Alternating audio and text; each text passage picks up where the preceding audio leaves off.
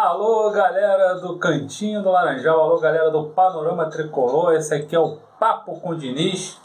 Hoje, né, um jogo importante, jogo importantíssimo na temporada tricolor.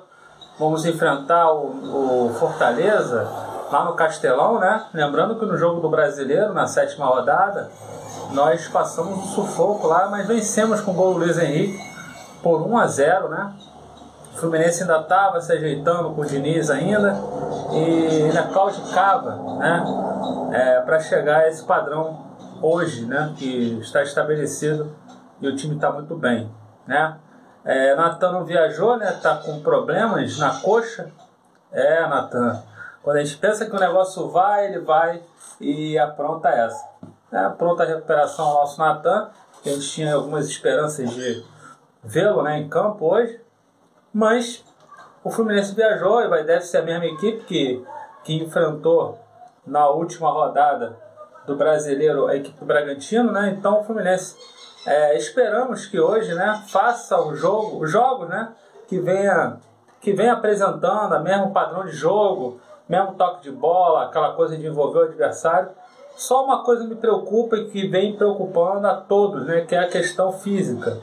Os jogadores estão sentindo, tanto que no segundo tempo, lá para 25, 30 minutos do segundo tempo, o rendimento cai muito. E isso é preocupante.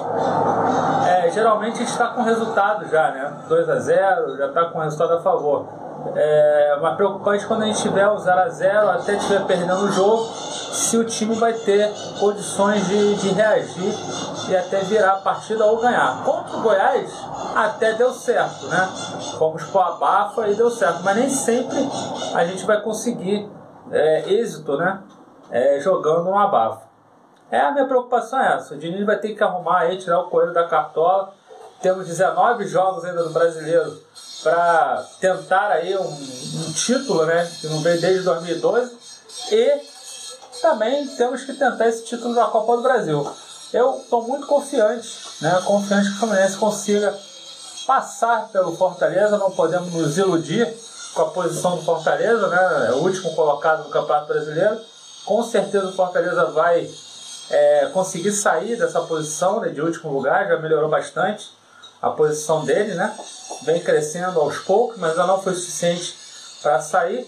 Mas a gente tem mais time que Fortaleza, é, nós temos condições de chegar lá no Castelão ganhar para a gente vir para o Rio de Janeiro, no Maracanã, com uma vantagem interessante. Bom, gente, confira hoje o jogo na Rádio Panorama Tricolor, na Rádio Panorama Laranjal, perdão, que é uma parceria de Cantinho Laranjal e, e, e Panorama Tricolor.